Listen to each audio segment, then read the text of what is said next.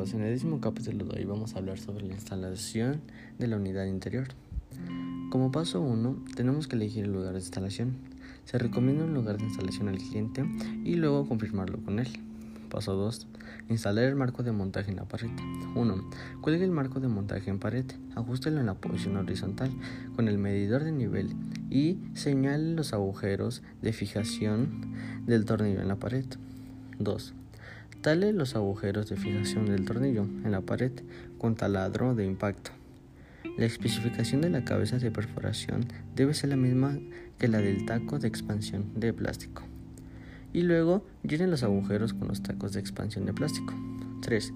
Fije el marco de montaje en la pared con tornillos de rosca y luego compruebe si el marco está fijamente instalado, tirando del marco. Si el taco de expansión de plástico está suelto, por favor taladre otro agujero de fijación cerca. Paso 3. Abertura del orificio de tubería. 1. Elija la posición del orificio de la tubería de acuerdo con la dirección de la tubería de salida. La posición del orificio de la tubería debe ser un poco menor que la del marco montado en la pared.